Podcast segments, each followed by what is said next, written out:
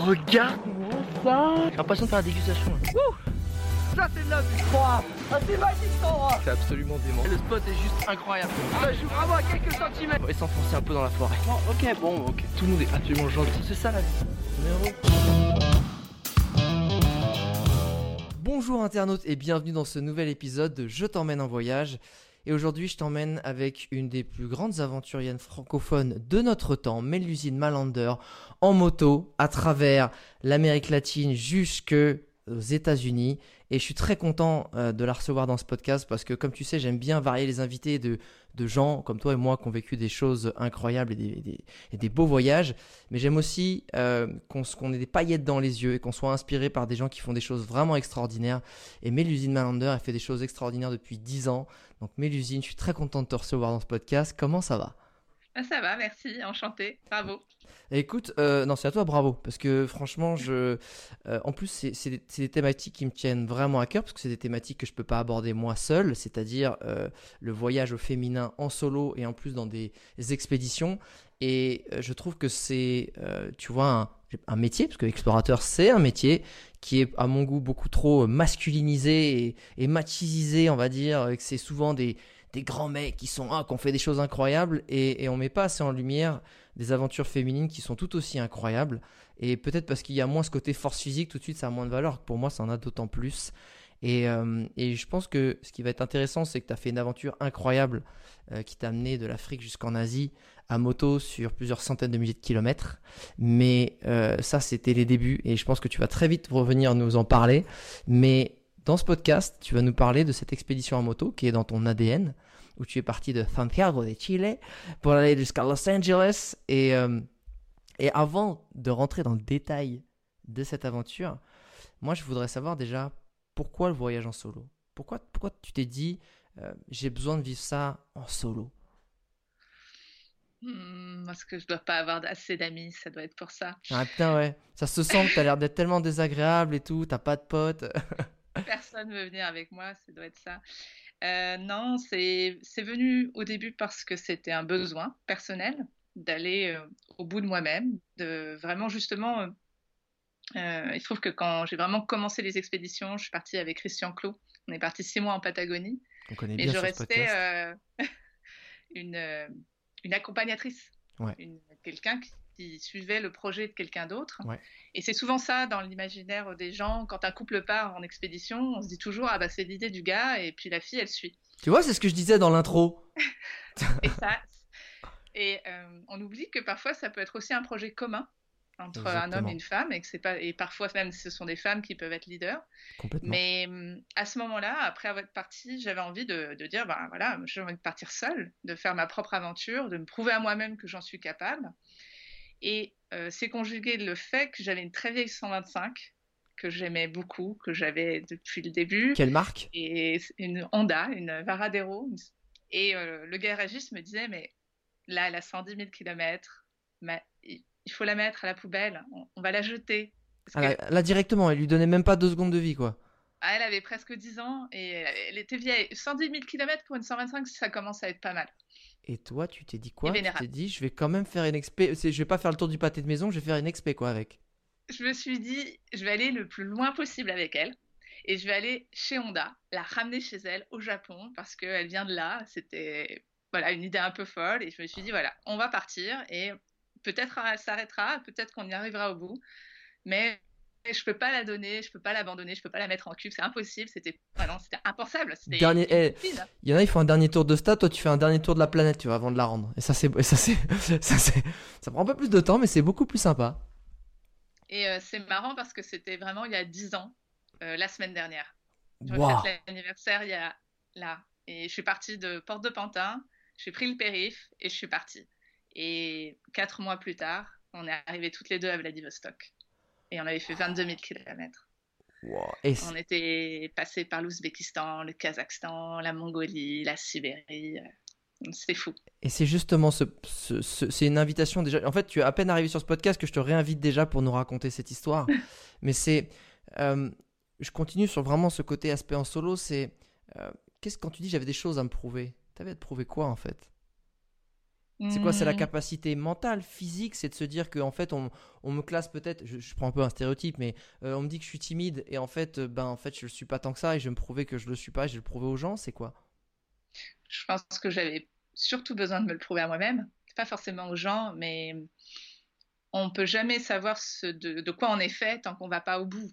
Et, et le fait d'être seul, de se dire je peux, je suis capable de me débrouiller dans n'importe quelle situation, je peux aller au bout de, de mon rêve ou de mon projet, c'était très important pour moi et c'était aussi, euh, enfin c'était mêlé aussi à cette histoire de moto à laquelle j'avais vraiment envie de dire au revoir, pas juste euh, bon bah merci ciao. C'était une moto très importante pour moi. Je- elle m'a construite un peu en tant qu'adulte.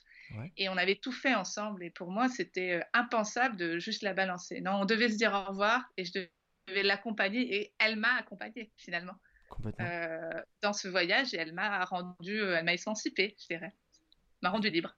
Complètement. Et, et ça t'est venu comment, du coup, là? Alors, euh, je pense que ça explique très simplement pourquoi tu as choisi le, le moyen de transport de la moto pour faire euh, cette expédition et ton, ta dernière expédition aussi, parce qu'en fait, c'est quoi? C'est dans ton ADN, la moto? T'as- T'es motarde depuis que t'es toute petite, c'est ça? je crois que dans un sens, oui, je suis, je suis motarde. Faut- probablement. Mes deux parents sont motards, Ah, ma ok, mère et ouais. mon père. T'es motarde, t'es motarde. Mais euh, on est trois enfants et je suis la seule des trois. Donc ça ne signifie pas non plus euh, tout. Mais en tout cas, c'est sûr qu'ils n'ont pas pu trop me dire euh, non. Mais est-ce que est-ce que euh, t'as commencé justement toute jeune? À avoir une moto ou tu t'es enfin tu t'es pas improvisé quand enfin déjà si elle était vieille et qu'elle avait 110 000 km la moto tu étais une motarde expérimentée Oui, mais, hum, mais une motarde expérimentée du périph. ah parce que tu vois ça a été ma prochaine question. Je fais est-ce que tu penses parce que quand j'invite des gens sur ce podcast qu'on fait des, cho- un- des choses incroyables j'aime bien essayer de, de créer des ponts pour rendre des choses réalisables pour ceux qui ont peut-être envie de, de se lancer sur certaines aventures. Est-ce que tu penses que quelqu'un qui est motard, on va dire, euh, pas du dimanche, mais de la semaine, justement, euh, peut s'aventurer sur ce genre de- d'expédition Ou c'est quand même Mm. très compliqué? Non, complètement. Je crois que le... c'est très mental. Là, avant tout, on, on peut faire énormément de choses si on a envie de le faire. C'est être préparé au fait que ça va pas être facile. Une expédition n'est pas facile.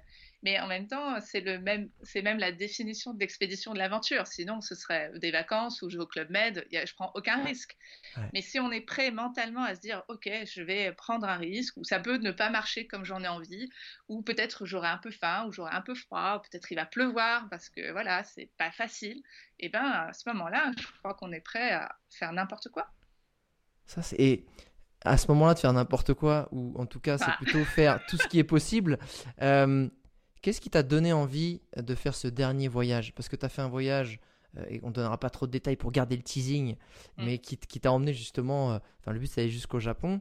Euh, ça a été quoi Pourquoi l'Amérique latine? Et là, tu cherchais quoi cette fois? Parce que franchement, la punchline a été super belle sur le voyage pour aller jusqu'à Vladivostok, ou en tout cas au Japon. Là, c'était quoi qui t'a guidé, qui t'a donné cette... Parce que j'imagine qu'il faut avoir un feu intérieur, il faut avoir quand même cette, cette envie de se dépasser, et, il faut forcément avoir un objectif. Si c'est juste pour se balader, je pense qu'on craque vite mentalement. C'était quoi, toi, cette, euh, cette envie que tu avais sur ce voyage? Depuis quelques années, euh, les voyages se sont transformés. Autant la première fois quand je suis partie, c'était vraiment pour moi, c'était très personnel. La deuxième fois quand je pars, je vais, j'essaye d'aller un petit peu plus loin. Euh, je filme aussi mes voyages et va commencer à se poser la question pour moi de qu'est-ce que signifie la liberté. Dans, cette première étape avec euh, cet expé de Back to Japan, c'est clairement, j'ai voulu chercher ma propre liberté. Je suis allée au bout de moi-même et je l'ai trouvée dans un sens.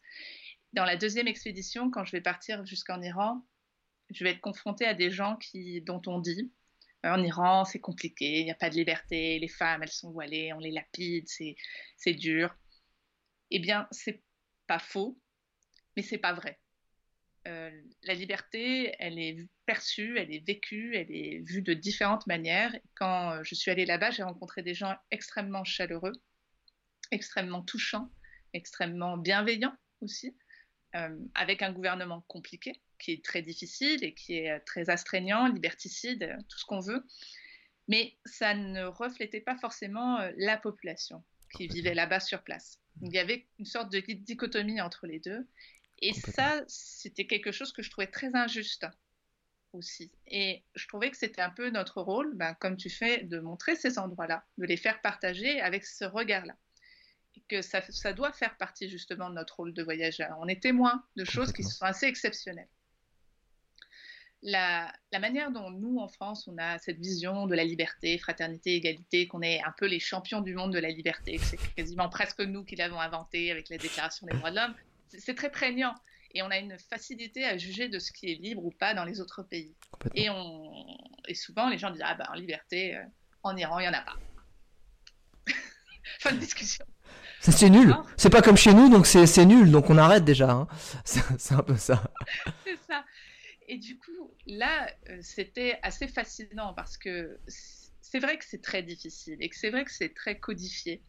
Euh, on ne peut pas faire tout et n'importe quoi. Mais les Iraniens avaient d'autres manières de, pouvoir vivre leur liberté ou de parfois d'être euh, contraints, et c'était parfois des certaines tristesses, mais ils avaient quand même aussi un avis de ce que pouvait être la liberté. Et là, c'était un peu un choc. Et à partir de là, j'ai commencé à vouloir voyager dans des pays qui nous paraissaient loin, qui pouvaient avoir l'air un peu compliqués, pour aller justement toute seule, euh, avec la moto, et de voir comment ça se passait. Pas juste entendre parler de ces endroits-là, mais dire, bah j'y vais, on verra bien ce qui s'y passe. Et donc, qu'est-ce que signifie la liberté? Et après, j'ai continué, je suis partie en Afrique et ensuite en Asie du Sud. Et après cette expérience en Asie du Sud, je me suis dit, bah, Amérique latine. Ok, oui, en fait, tu as regardé la carte, là je suis allé, là je suis, là, je suis allé aussi. Ah bah, bah c'est l'Amérique latine. Et, et d'ailleurs, c'est ce qui a donné aussi euh, naissance à, à, ta série de documentaires, parce que c'est une série de documentaires qui s'appelle dis-moi si je me trompe, Les Voix de la Liberté, avec... Ah non, je me trompe peut-être, c'est pas exactement ça? Non, c'est pas exactement ah ça. Bah, dis-moi. Ne te dégonfle pas. Ah, ah celle-là, c'est ne te dégonfle pas. Et quel... alors, c'est quoi les voix de la liberté alors? Parce qu'en fait, vu que tu, ce que j'aime aussi, c'est que euh, dans le côté de tes expéditions, c'est que tu filmes. Du coup, moi, ça me parle quand même.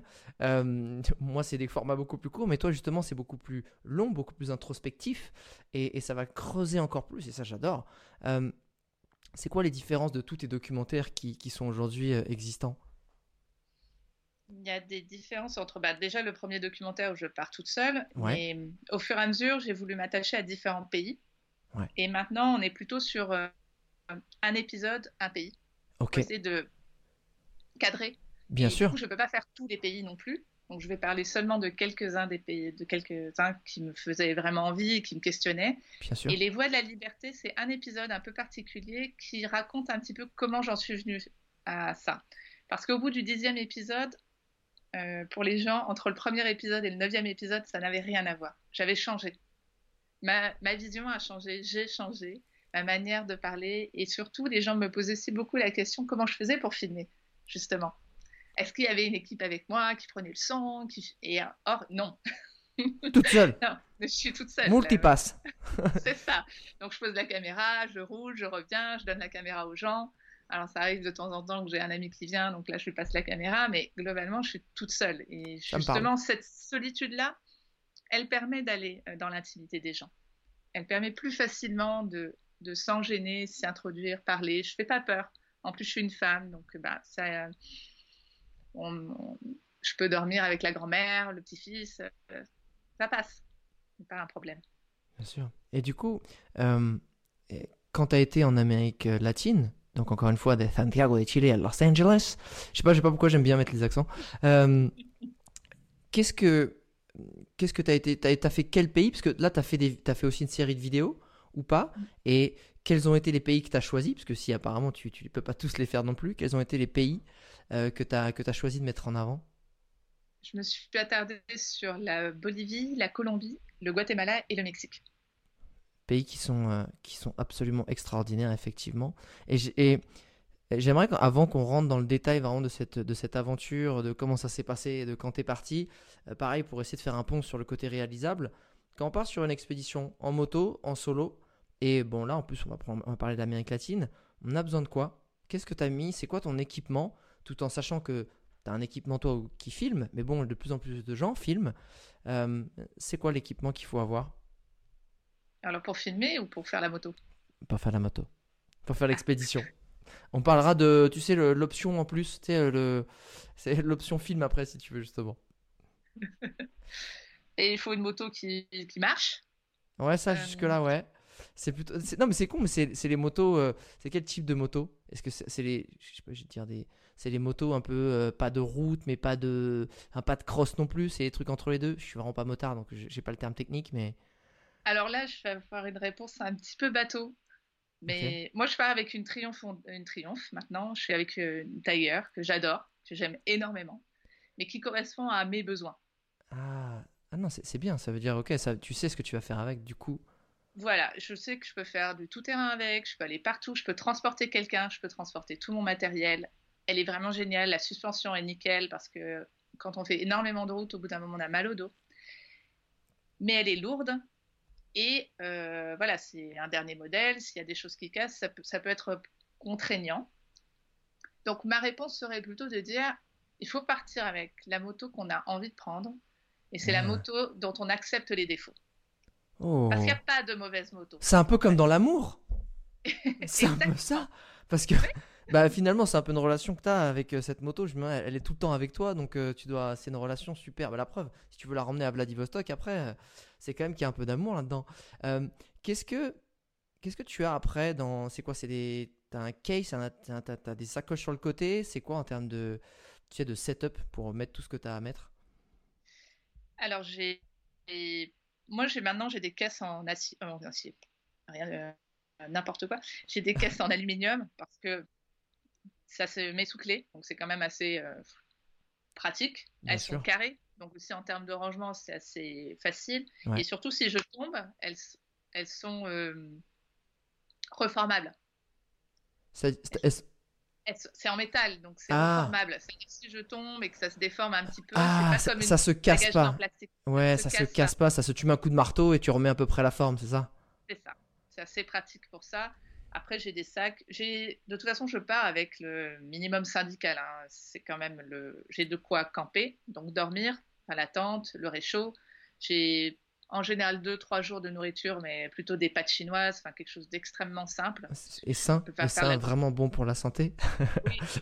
Là, c'est de la nourriture de survie. hein. C'est ça, La- c'est ça. Je préfère manger au bord de la route et du chemin, mais il faut se dire qu'à tout moment, par exemple, le pneu peut crever ou il y a un problème avec la moto. Il faut pouvoir rester immobile pendant au moins trois jours avec de l'eau et de la nourriture. C'est- On ne sait jamais ce qui peut se passer. Bien sûr. C'est quoi l'eau nécessaire pour, euh, que, que tu as pour 3 jours en général? La quantité d'eau C'est D'accord. 4, 5, 6 litres Je sais pas. 6 litres, ça peut. Enfin, 6 litres, c'est court. hein. Pour 3 litres. Ah Mais en fait, ça dépend de où on va. On sait que ça, par exemple, il y a des endroits où je sais que oui, là, il y a, pendant 3 jours, euh, ça va être un petit peu plus compliqué. Je préfère prendre 10 litres. Et c'est bête, mais justement, sur une moto, j'ai du mal à voir où tu mets 10 litres d'eau. C'est que tu as un jerry. C'est dans les. Bah, dis-moi en fait, j'ai du mal à voir. Moi, j'ai un. Alors, j'ai maintenant des poches en Kevlar Ouais. Où tu peux mettre l'eau à l'intérieur. Ah, c'est comme un ça camel se- bag en fait. C'est un camelbag. C'est un camelbag qui prend pas de place et qui peut s'accrocher, qui peut se sangler sur la selle. Ah, yes Donc, Euh, c'est très pratique. Et puis, quand je l'utilise pas, ben, il est plié. Il est prend pas de place. Ok. Et est-ce que tu as aussi derrière, tu sais, comme euh, ce qu'on voit sur les scooters parisiens là, tu sais, où ils mettent les casques dedans, un truc en plus, ou t'as que deux sacoches sur les côtés? Non, mais moi, c'est hégémonique. Je suis un petit peu euh, en mode gitane. J'ai une top caisse à l'arrière, j'ai un énorme sac euh, euh, étanche. Et puis, quand je pars au début d'expédition, j'ai un jeu de pneus en plus, qui va être sur le passager, enfin la place du passager. Et à l'avant, j'ai un sac avant avec euh, la carte, avec pff, ce qui est plus sensible, donc le, Ouais, l'électronique. les la, GoPro, les machins. Puis c'est tout. Ah, C'est déjà pas. Attends, t'es en train de me dire que t'as. Et du coup, qu'est-ce que tu mets dedans Parce que là, t'as juste dit. Enfin, le strict minimum. euh, pour les hommes, peut-être qu'ils vont se dire Ok, je m'en fous, je prends mon caleçon et ma chemise, c'est bon. Peut-être que pour certaines femmes qui ont envie de s'aventurer, elles se disent Ok, c'est quoi le strict minimum pour une femme pour pas non plus. Enfin, euh, pour être un minimum à l'aise? Enfin, tu vois, on n'est pas là pour que ce soit non plus qu'une souffrance. On peut être spartiate, mais pas dans la souffrance. C'est quoi, euh, pour toi, le- le minimum d'équipement et de vêtements que tu prends pour te dire avec ça, je suis, ça me suffit quoi. C'est deux culottes, tu fais, tu fais l'alternance. euh, c'est un- c'est deux t-shirts ou, ou même pas. C'est une. Et on se nettoie dans la rivière et on sèche sur la moto. C'est possible. Hein C'est possible. Il y a des mecs qui sont comme ça. Moi, j'en suis pas à ce stade. ok. Euh, mais j'avoue que j'ai dois avoir cinq culottes, trois t-shirts, un jean, un pantalon et euh, trois paires de chaussettes, Ouais. des tongs, euh, mes bottes de moto. Ce qui est compliqué avec l'Amérique latine, c'est qu'à un moment donné, il fait hyper chaud, à un moment donné, il fait hyper froid. Parce que tu montes en altitude et quand tu arrives sur l'altiplano, ça pique un peu quand, quand tu es à 4000 mètres. C'est ça. 4000 mètres en hiver, c'est moins 10, euh, voire euh, moins 20. Donc, il commence à peler grave. Et là, il faut avoir le sac de couchage, il faut être bien équipé. Et pour moi, pour cette expédition, c'est ce qui a été le plus contraignant et le plus volumineux. Pas forcément le ah. plus lourd. Bien sûr. Mais euh, il fallait avoir un équipement un peu de froid et un équipement chaud. Bien sûr. Donc ça, bon, c'est. Mais par contre, pas trop de pluie. ça, ça, caille, mais au moins on n'est pas mouillé. Ok, donc pas à peine besoin de prendre une bâche. justement, là j'aimerais qu'on arrive dans ce moment. On est vraiment. On est, on est à Santiago et puis on, on s'en enfourche la moto. Dans ces cas-là, tu as un parcours défini. Comment ça se passe dans tes aventures? C'est plutôt tu vas au feeling aussi, au, gré des rencontres, tu as un timing précis? Au contraire, tu as un budget qui, que tu étires en fonction des, des, des dépenses? C'est quoi ton c'est quoi ta ligne directrice? C'est quoi qui te fait lever le matin en te disant je m'arrête là ou je, ou je vais à gauche ou je vais à droite? Hum, Je crois que la ligne directrice dans, ce, dans ces voyages en ce moment, c'est plutôt donc, ces quatre destinations, ces quatre pays où je vais m'attarder. Et puis entre, c'est des sortes de liaisons, sans pour autant me dire, euh, bon, bah, quand même, je passe par des endroits uniques. Euh, dans lesquels je vais certainement pas passer. Par exemple, je passais par le Pérou, je me suis arrêtée à Nazca et c'était juste époustouflant. C'était un de mes rêves. Ça fait pas du tout partie du projet du documentaire, mais c'est pas grave. On, voyage pour soi d'abord. Bien sûr. Et ça doit être un plaisir. Ça doit toujours rester une envie. Si t'as pas envie de partir, bah, oui, ça n'a pas de sens. Bien sûr. Donc, il y a une partie de rêve où, je me suis fait des projections. Je me suis dit là, j'ai envie d'aller, en cherchant un peu sur la Bolivie. On se dit, bah, c'est la Bolivie. Euh, la Bolivie. Ah oui, c'est attention, ça envoie du, ça envoie du petit bois quand même. Hein. Ah, certains endroits, certaines routes qui sont un peu mythiques. Euh, j'ai envie de passer par là où est passé le Tché. Ça me faisait envie. En Colombie, j'ai envie de voir la jungle, j'ai envie de voir Carthagène je vais aller dans le nord, la Guarira, qui est un peu désertique. Pareil pour euh, le Guatemala, où les femmes, elles tissent. J'ai envie de voir ces tissus-là. Donc, j'ai des objectifs un petit peu comme ça, qui vont être ah. soit paysagers, soit humains. Et puis après, en décortiquant un peu mes recherches, je vais aller m'attarder sur des thématiques qui me font un peu soit envie, soit que j'ai envie d'aborder. Par exemple, pour le ah. Mexique, parce qu'on parle de liberté quand même, c'est le fond de l'expédition. Impossible de ne pas parler des féminicides. Au Mexique, c'est une thématique. Les femmes euh, sont quand même victimes de féminicide, on le sait. Alors, pour, ceux qui, pour ceux qui ne savent pas ce que c'est le féminicide, et dis-moi si tu dois être bien, enfin, es bien plus qu'avec moi sur le sujet, c'est clairement euh, le meurtre des femmes et en grand nombre en plus là-bas. Euh, et c'est ça qu'on appelle, enfin, c'est clairement ça en fait. C'est, mm. on parle souvent des, au Mexique des morts par balle entre les différents cartels de drogue. on oublie que les femmes sont énormément victimes de féminicide aussi au Mexique. Dis-moi si je me trompe. Oui, c'est ça. Quand j'y étais, euh, la fin du mois de janvier, il y avait 130 femmes qui étaient mortes, de fait, donc euh, assassinées. Euh, nous, en France, c'était au mois de septembre qu'on a compté la centième femme. Ce qui n'est pas pardonnable non plus. Hein. Ouais, ce que j'allais dire, c'est qu'on est quand même pas mal au hein, niveau stade quand même. Hein. On, se la raconte avec le, ce côté liberté, machin truc, mais, mais on oublie de regarder un petit peu ce qui se passe dans notre placard des fois. Et, et juste, justement, qu'est-ce que continue. J'aime beaucoup ta façon d'organiser de, ces séjours. C'est j'ai des grandes lignes, des grandes thématiques, et après je vais creuser en fait par euh, par sujet profond. Est-ce qu'il y avait d'autres sujets comme ça que voulu euh, sur lesquels tu t'es arrêté, qui t'ont qui t'ont qui t'ont tu as voulu accorder beaucoup d'importance à travers cette expédition? Ben, il y a des sujets qu'il faut pouvoir évoquer, dont on doit parler, comme la Colombie, le sujet des FARC, la réconciliation, le passage vers la paix. Ben, on est obligé de, les narcotrafiquants, bah, c'était un peu des sujets où, par exemple, la, cocaïne, par exemple, pas la cocaïne, mais la feuille de coca, la plantation de feuilles de coca en Bolivie, bah, c'est des thématiques sur lesquelles euh, je me suis un petit peu attachée parce que ça m'intéressait de savoir un peu comment on vivait, comment on en parlait là-bas. Et, du coup, bah, voilà, on fait un petit peu de tout. Et puis après, il y a aussi des sujets typiques du pays. C'est-à-dire? Colombie, euh, on parle de Colombie, c'est le café des sujets qui sont un peu amusants aussi. au Mexique, on parle des mariachis, on va parler des tacos. On va... Donc, J'aime Ouais. bien traiter un petit peu de tout. C'est aussi une C'est vrai qu'un petit. eh, après un féminicide, euh, enfin, je veux dire, un petit tacos avec des mariachis, ça détend, quoi. Je veux dire, là, on, on, on relâche un peu l'atmosphère, l'ambiance, on se remet bien. Euh, mais c'est. C'est bête, mais tu vois, autant je vois très bien, euh, t'arrives avec ta moto et pour. tu te poses à un bar ou, en gros pour aller traiter le sujet des mariachis, euh, ça peut vite être du bouche à oreille et en deux secondes, tu, peux arriver à, avoir des contacts, à, je sais pas, même t'immiscer dans, cette, intimité de vie de mariachi. Euh, mais pour aller dire bon bah tu sais quoi les FARC moi ça m'intéresse je vais aller tailler droit dans la jungle coucou les FARC vous m'entendez? Vous êtes où? Euh, j'aimerais bien vous inter... comment ça se passe tu vois? Pour de vrai comment ça se passe? C'est quoi ta technique? C'est euh, en fait je camoufle ma, ma moto et j'y vais tout doucement avec un drapeau blanc. Et non c'est quoi ta c'est quoi ta technique pour traiter ces sujets lourds sensibles et au-delà de ça qui peuvent te mettre toi en danger en fait? Euh, Peut-être. ah merde tu avais pas pensé ça, ok d'accord. Je te le dis hein, au cas où. Non, parce que ce sont des sujets que la population aborde. Ce sont des sujets Ah auxquels la, la population est, elle est concernée. Ah, tu vois, ok, pour les avis. phares que je pensais pas. Je pensais que c'était quand même assez tabou. Ok, ou les narcos aussi. Ben après, c'est pas non plus comme ça. Bonjour, salut. euh, Est-ce que vous connaissez des FARC dans le coin? Non, ça se passe pas. Justement, ça se passe pas de cette manière-là. Ça va se passer plus lentement. Par exemple, en Colombie, j'ai passé euh, oh quatre jours dans un village à Caicedonia, mais c'était une rencontre. C'est-à-dire qu'à un moment donné, je me suis arrêtée, j'ai mangé un petit bout, et puis le couple à côté de moi était là.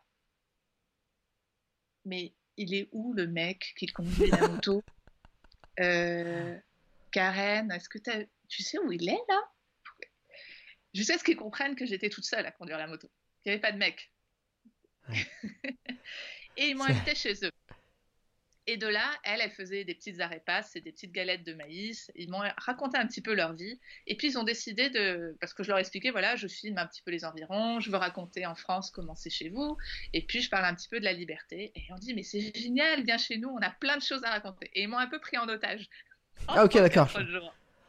Non, non, non, reste là, j'ai encore des faritas. Il se trouve que euh, euh, ces, ces personnes, elles m'ont fait rencontrer des gens dont euh, Karen et Mathéos. Ah oui, voilà. Karel et Mathéos. Qu'est-ce qui t'ont. Je rencontre Karen Matos. Karen et Mathéos m'emmènent vraiment. Ils font la tour du village. hein. C'est le tour des popotes.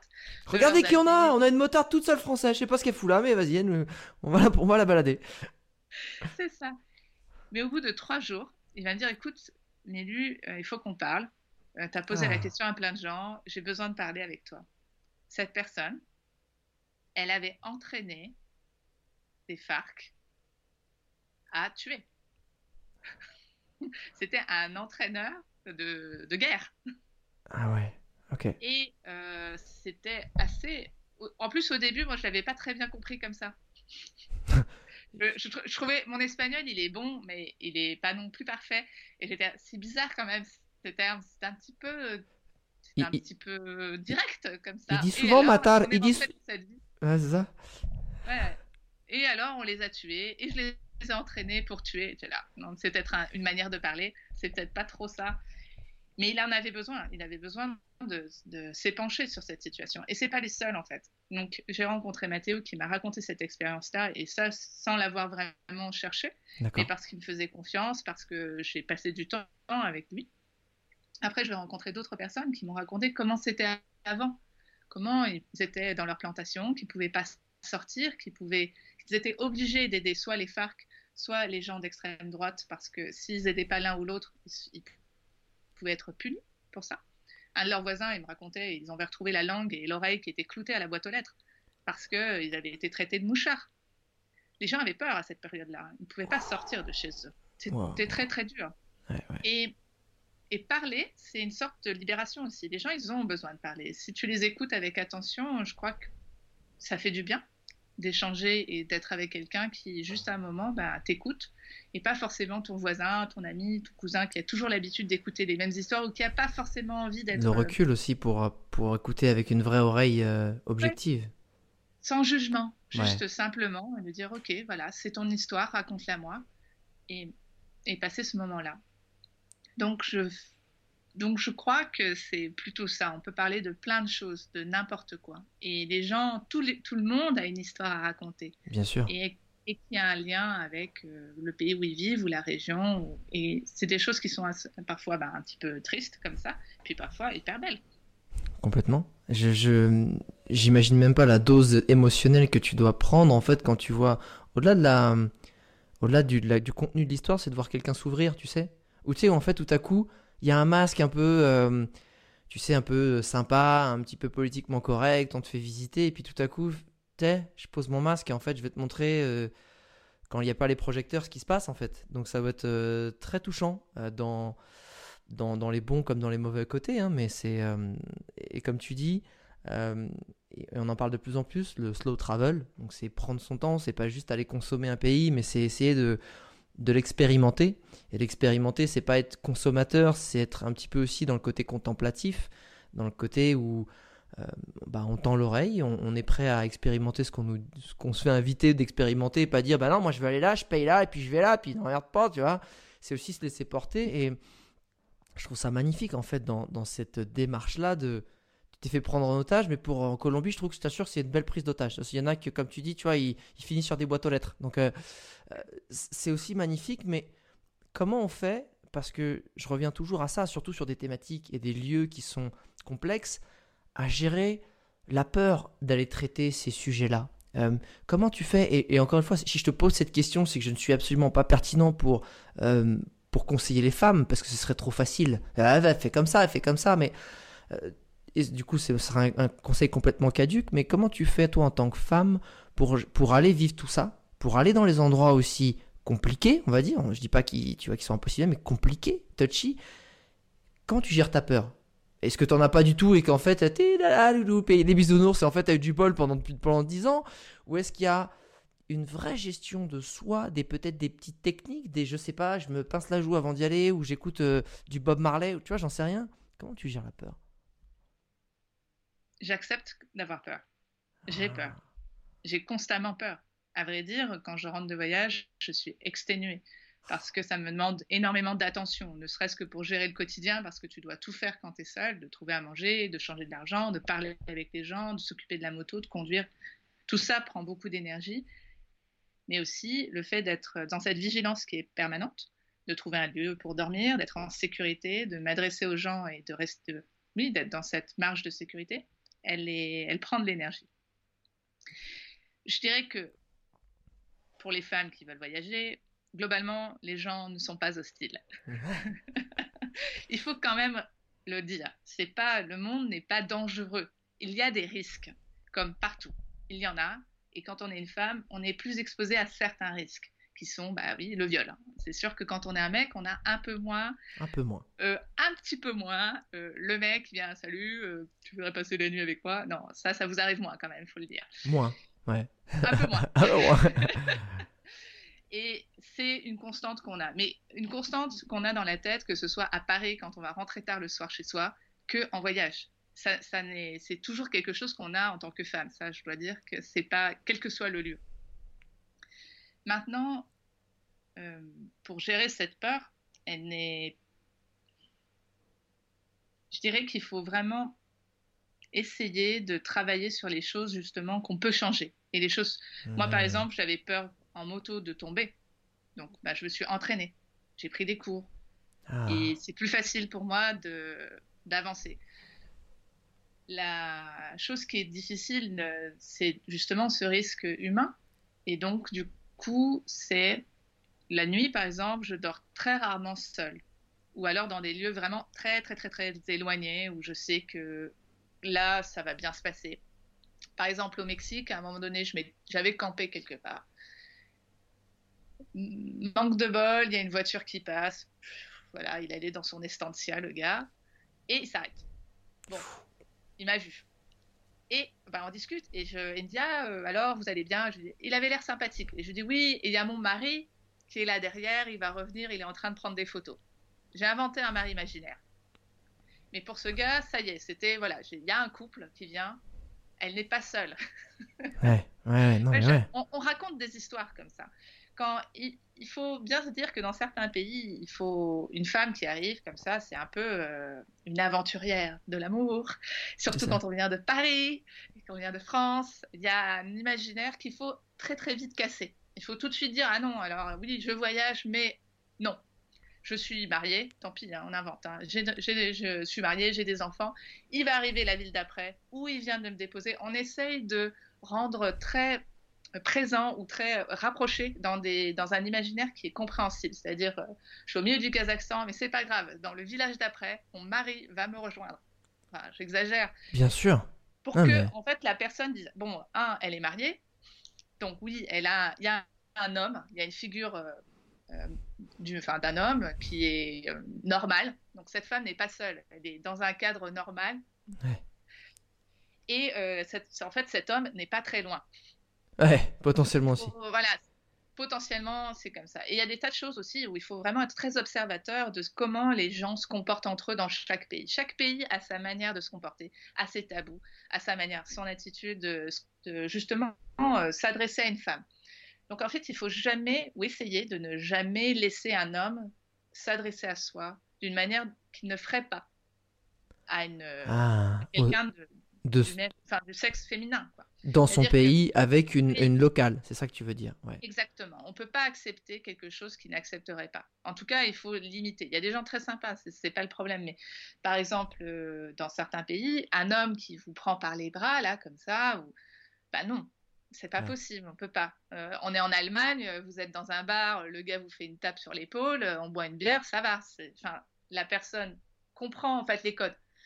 Mais si vous êtes au Pakistan et je veux pas faire, enfin c'est pas. Euh, oui, c'est que c'est que eux le non non non, c'est que eux le font pas avec les femmes du paille, avec les femmes, ils le font entre eux entre potes, mais ils le font pas avec les femmes locales. C'est ça. Et puis et puis le fait de pas dire non, ça peut être euh, vécu comme une invitation. Ça veut dire ah bah si elle a pas dit non. Euh, alors qu'il vous a effleuré l'épaule ou il vous a touché la main et pour lui c'est le summum de la séduction avancée parce que les codes sont différents. Il y avait des régions, j'avais une copine, elle m'expliquait qu'en Inde, en fait, c'était les prostituées avaient un bracelet à euh, une cheville. C'était, le code. Donc les étrangères qui avaient un bracelet à une cheville, bah, c'était des prostituées. Et bon, il faut le savoir ça. Effectivement. Mais du coup, euh, ça, ça, fait, ça, ça, peut créer des quiproquos. bon, bah attends, oh tu, tu, viens de me mettre ton panneau publicitaire là, dans quoi tu me parles? D'accord.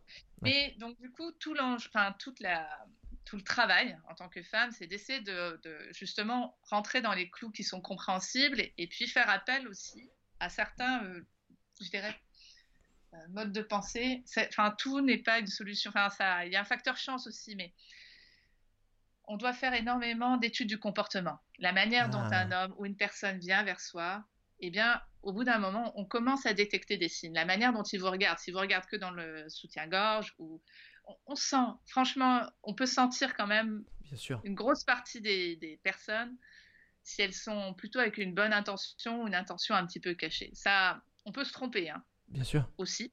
Ouais. Mais je crois qu'il faut être très fidèle à son instinct et pas avoir peur de dire non à certains moments. Nous, on, se dit ah, il faut être poli, il faut être gentil, et il le faut. Et absolument, on représente la France quand on est à l'étranger. Mais à certains moments, si un homme, on le sent pas, et eh ben c'est non. Et c'est tout. Il faut pas y aller. Il faut être très, très euh, instinctif à ce moment-là. Tant pis. Je pense que c'est euh, un très bon descriptif. Et, et, tu vois, je dis souvent de, de suivre son instinct en voyage. D'ailleurs, peu importe que ce soit pour les hommes ou les femmes, parce que c'est finalement c'est la seule chose sur laquelle tu peux te fier, qui est avec toi, euh, parce que tu connais ni personne, ni le pays, ni tout ça.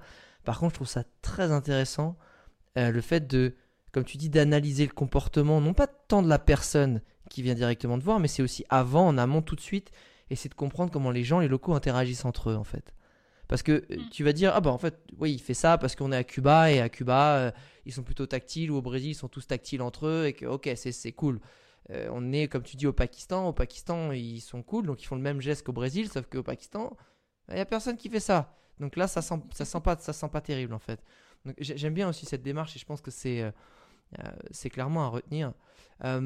Est-ce que toujours dans cette thématique un, peu spécifique, mais c'est euh, moins les femmes, mais la sécurité, je pense qu'il y a, l'Amérique latine fait rêver. Hein. elle fait ça, ça envoie des, paillettes dans les yeux, surtout qu'en plus c'est une des grandes destinations des backpackers euh, depuis pas mal de temps. Euh, du coup, maintenant, il y a beaucoup de photos qui sont qui inondent des réseaux sociaux.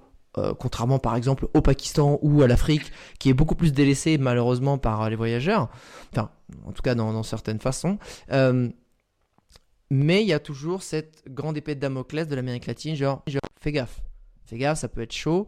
Et il y a quand même ce truc de euh, soit pas trop tout seul, soit pas trop tout seul la nuit, soit en groupe, respecte les règles de base. Sauf que quand on est dans tes circonstances à toi, on est toute seule en moto et dans des lieux souvent paumés, comment ça s'est passé en termes de sécurité euh, cette expédition-là? Je dirais que ça s'est assez bien passé cette expédition, même si il y a cette notion de sécurité qui est hyper importante. Et elle, elle est bien prise en compte. Moi, je la prends, je la respecte. C'est-à-dire que j'essaye de ne pas conduire la nuit. Ok. J'essaye de ne pas me retrouver seule la nuit. Ça, c'est vraiment une des règles de base. Mais ça, quels que soient les endroits. Parce que, un, déjà, la circulation est compliquée. Parce qu'on n'a pas les mêmes règles. Il peut y avoir un chien qui va passer, un âne, un gamin. Bien sûr. Le camion qui n'a pas euh, ses feux euh, parce qu'ils sont cassés. Ça arrive souvent. Ça arrive souvent. ça arrive souvent. Tout, tout peut arriver la nuit on est beaucoup plus vulnérable, au-delà même de se faire prendre par un guet-apens. Après, moi, je vais raconter ma première expérience quand je suis arrivée en Colombie. C'est ça qu'on aime, une anecdote. On veut une anecdote. quand je suis arrivée en Colombie, malheureusement, il y avait tout le problème des Vénézuéliens à ce moment-là qui partaient de Venezuela et qui étaient à la frontière. Donc, ça a mis des plombs. Normalement, quand je passe une frontière, je la passe le matin. J'arrive dans un pays en pleine journée je suis toujours équipée de nourriture. Voilà, j'ai des règles de base. Bon, voilà, ça n'a pas marché. Je suis arrivée de nuit. Ah, c'est comme ça, c'est pas grave, ça, arrive. Et la première ville où je m'arrête, bah, forcément, j'ai besoin d'argent. j'ai besoin d'essence et j'ai besoin de trouver un peu un lieu où dormir. Et j'ai pas d'argent. T'es arrivé du sud, t'es arrivé à Ipiales? Je suis arrivée du sud, je suis arrivée d'où Je venais de. De l'équateur De l'équateur. Qu'est-ce que je n'ai. Non, ça me dit rien, ça. Ok, non, mais c'était une question nulle, laisse tomber. c'est, tu sais, en fait, j'ai juste voulu faire le mec et ouais, t'inquiète, je suis passé par là, mais en fait, c'est nul. C'était. Mais sans doute que ça s'appelle comme ça, je me suis pas trop posé Je sais pas, non. l'important, c'est, de revenir dans ton histoire parce que je t'ai complètement fait dévier. et c'est, t'as pas d'essence, t'as pas d'argent. Et, surtout pas d'argent. J'ai pas d'argent. Et je suis hyper embêtée. no dinero. No dinero. L'avantage de l'Amérique latine, c'est quand même qu'on parle tous anglais, euh, tous espagnol. Donc j'ai pas de fric. Donc je vais dans cette ville et je cherche un distributeur. Et je m'arrête donc devant ce distributeur. Il y a deux personnes qui sont en train de retirer de l'argent. Ils sortent et ils sont là. Mais vous faites quoi là? Je fais bah je vais chercher des sous. Il me fait mais c'est super dangereux ici. Vous pouvez pas rester là. C'est très très très très très dangereux. Je dis ben oui mais j'ai quand même besoin d'argent. Il me fait bon vous garde la moto pendant que vous allez chercher des sous. Alors je me dis, euh, il me garde la moto et. Ok, d'accord. je vais dans le distributeur. Ma carte ne fonctionnait pas. Donc je sors et je les remercie. Ils avaient bien gardé la moto. Ils étaient là. Oui, mais vraiment, mademoiselle, il ne faut pas rester là. Il faut vous en aller.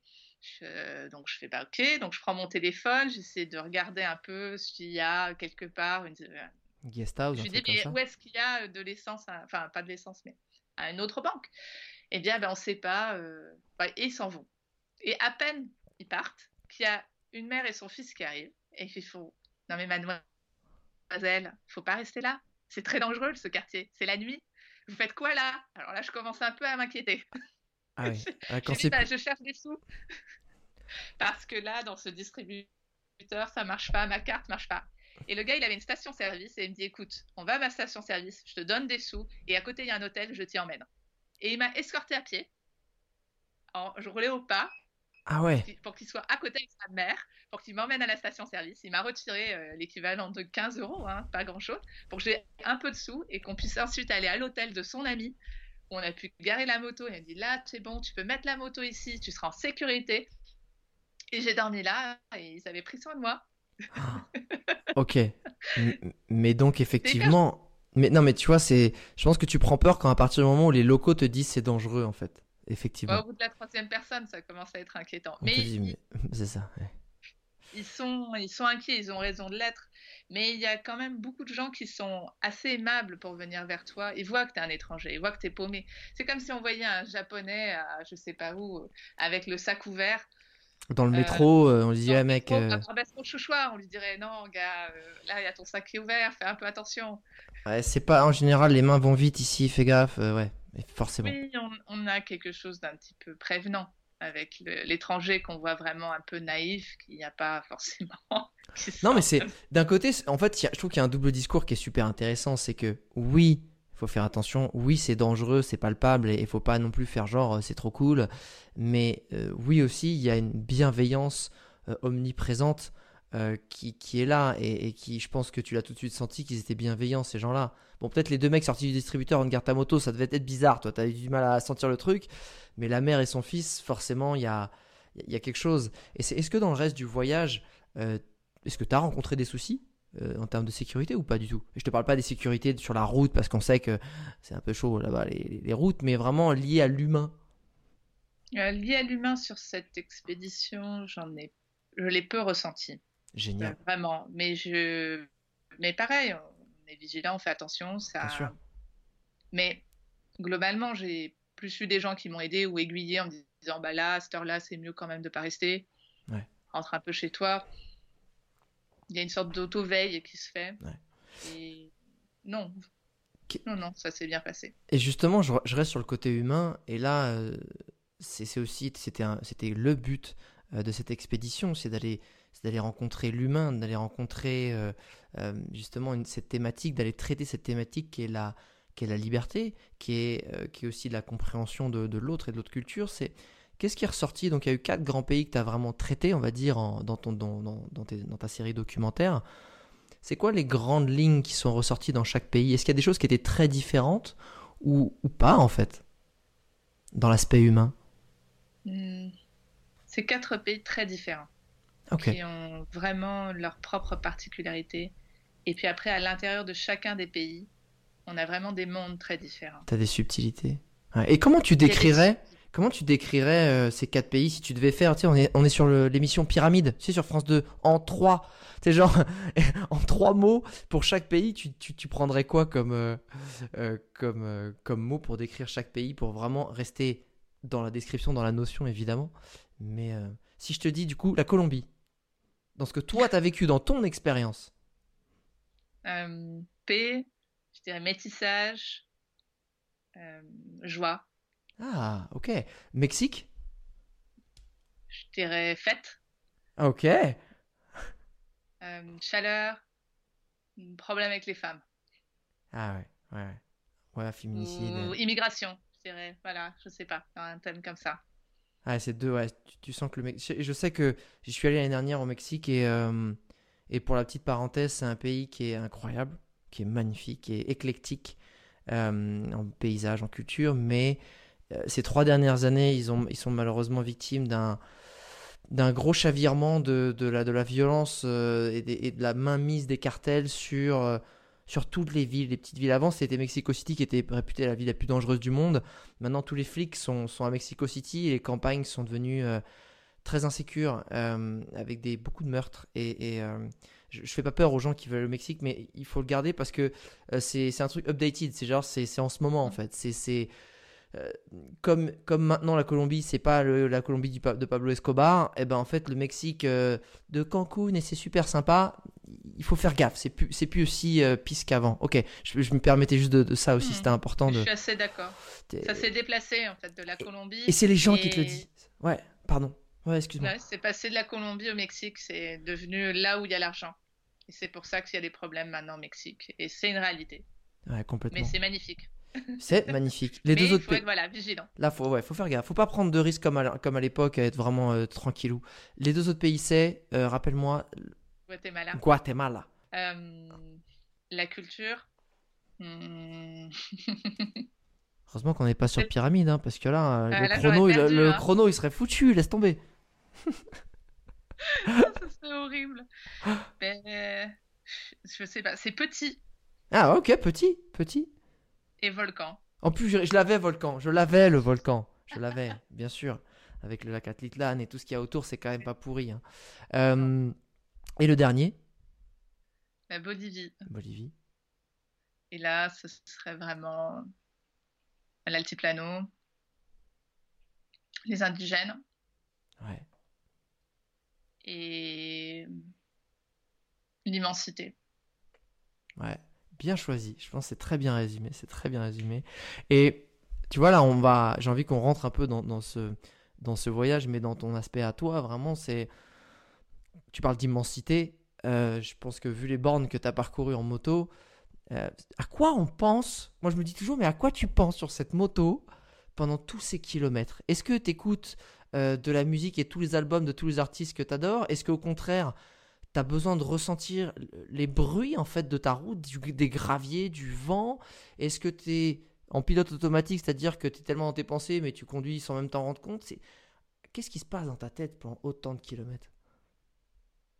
Il y a plusieurs niveaux justement, plusieurs stades. Il y a la partie où justement le côté, la force de la moto, où on peut ressentir tout ce qu'il y a autour de soi, de soit l'humidité, que ce soit l'odeur, la température, le, oui, le gravier peut-être.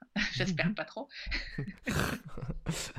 ah, ah, voilà. Ah voilà, je suis tombé. Voilà, super. J'ai plus de peau. Mais, et ça, c'est vraiment ce qu'il y a de fort avec la moto, où en plus on est en contact direct. On enlève le casque, voilà, on est direct avec les gens, ça j'aime beaucoup. Et du coup, on est aussi en direct avec cette espèce de nature qui nous enveloppe. La musique, j'en écoute assez peu parce qu'avec le bruit du casque, c'est pas hyper agréable. Mais ça m'arrive d'en écouter. J'ai besoin à un certain moment d'écouter de la musique. Alors j'ai appris que c'était c'était bien d'avoir de la musique extrêmement variée, genre de la musique de roulage positive. Ah ouais? Surtout quand ça allait pas bien. En tout cas pour moi, je sais que. Ah, ça, ça, a, ça a joué un rôle. Je me sens loin. Ouais. Euh, T'écoutes de la musique triste, c'était encore plus triste quoi. Ouais, ça c'est sûr. je, suis pareil.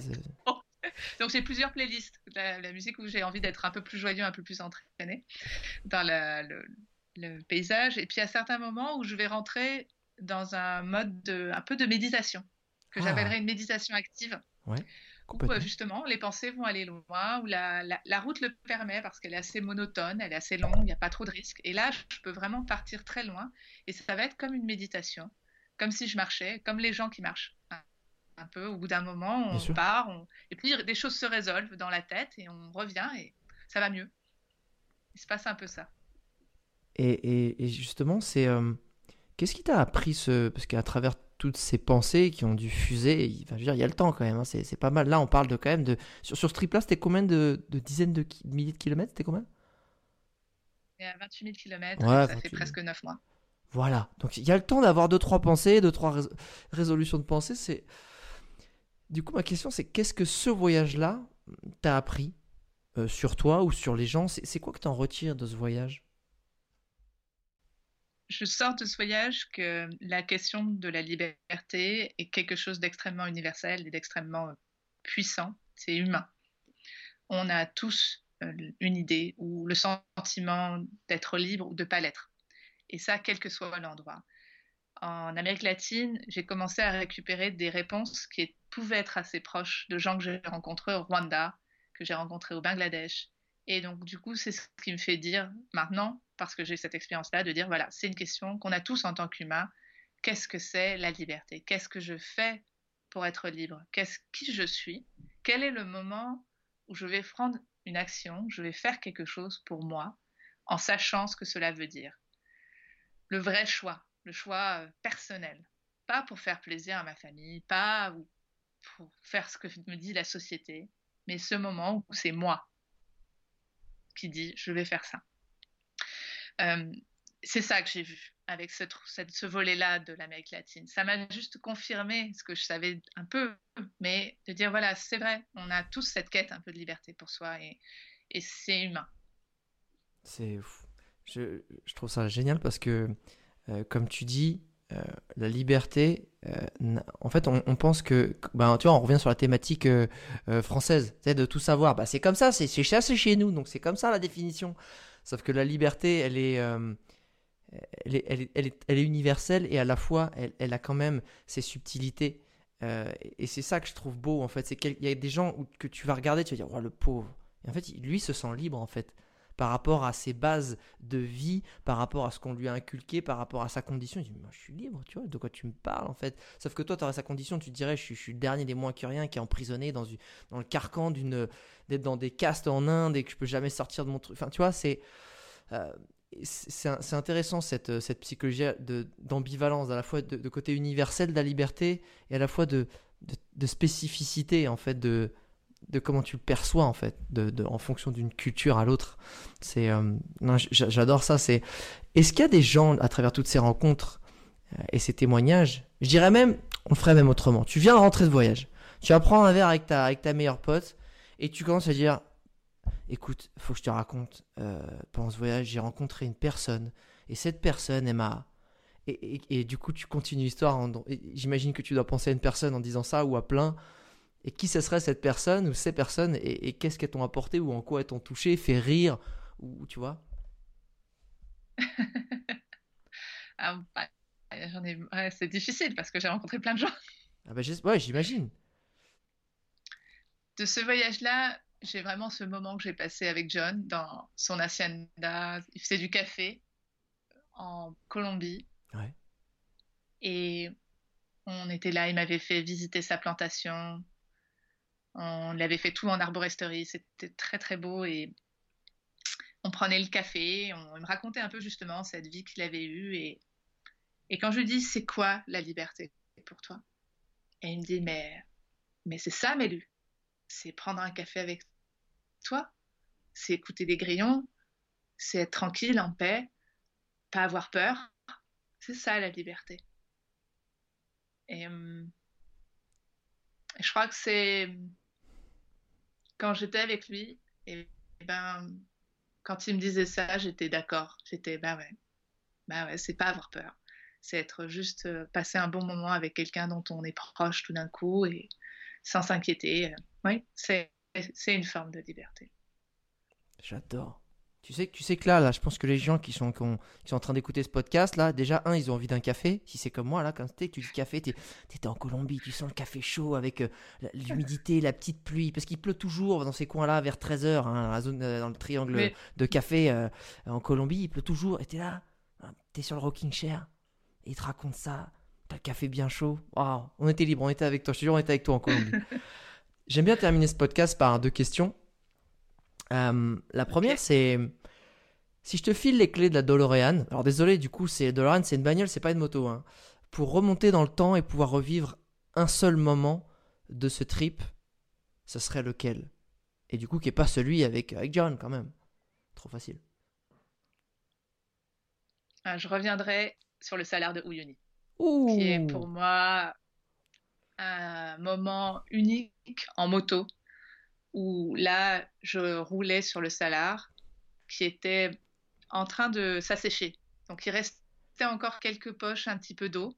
Donc ça miroitait avec le ciel. Et là, il faut imaginer, le salaire d'Uyuni, c'est une des plus grandes surfaces salées du monde. On a à peu près un diamètre de 100 km sur 100 km. Et là, tout d'un coup, je roule. Et c'est dur, hein, c'est un peu craquelant. Enfin, ça, c'est une sorte, c'est un peu croustillant, je dirais. Ouais, croustifondant. Ouais, croustifondant. c'est blanc, ça brille, c'est comme de la neige un petit peu. Et rouler sur ça, c'est rouler comme si on roulait sur le ciel. C'est vraiment et sans, limitation de je vais à droite, je vais à gauche, il n'y a pas de feu, il n'y a pas d'interdit, je peux aller à 360 degrés, je peux faire des tours sur moi-même si j'en ai envie. Le monde est juste sans fin à ce moment-là et on roule dans le ciel. Pour moi, c'est un des moments les plus beaux euh, que en termes de roulage, en termes de moto, en termes de rêve, parce que ça fait presque 15 ans que je rêvais d'aller sur cet arc de Uni, et que quand je roule à ce moment-là, bah, c'est aussi beau que dans mon rêve. C'est même voire plus beau. J'étais mais euphorique, euphorique. Ce moment-là, je voudrais le revivre. Magnifique. Dernière question. Euh, si tu devais résumer ce trip-là en une citation, une punchline ou une phrase de ta création, ça serait laquelle? Je dirais que euh, on ne naît pas libre, on le devient.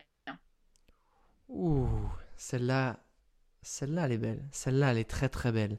Mélusine Malander, je te remercie beaucoup pour ce moment, pour toutes ces, ces leçons de vie, ces anecdotes, ces conseils. Euh, où est-ce qu'on peut aller retrouver, soit maintenant, soit prochainement, euh, tes différents documentaires?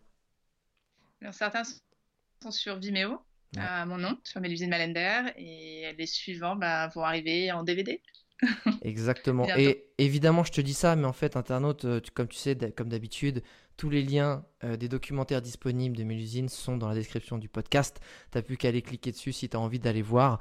Et je crois qu'en plus, au-delà de l'aspect euh, visuel et vidéo, euh, il y a peut-être un livre qui se prépare. Donc, euh, donc on se fera un- je me ferai un plaisir de te le repartager au moment où il sortira. Il est sur la, quelle thématique, justement, ce livre-là?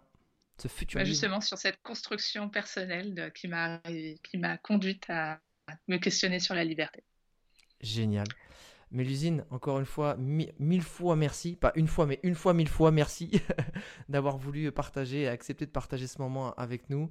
Internaute, tu sais que ça nous fait toujours très plaisir quand tu fais des petites dédicaces euh, en story sur Instagram ou que tu laisses un petit message à Mélusine sur sa page Facebook ou sur son compte. Euh, on aime toujours voir euh, dans quelles conditions a été écouté ce podcast. C'est peut-être au salaire de Uni. Je sais qu'il y a beaucoup de voyageurs qui nous écoutent. N'hésite pas à nous faire. Alors, si- s'il y a quelqu'un qui a écouté ce podcast sur le salaire de Uni, je veux une spéciale dédicace en story, comme d'habitude. Euh, que ce soit encore une fois au Working Day ou à travers le monde, c'est toujours le bienvenu. Et moi, Mélusine, je te dis à très bientôt et encore merci. Bah, merci.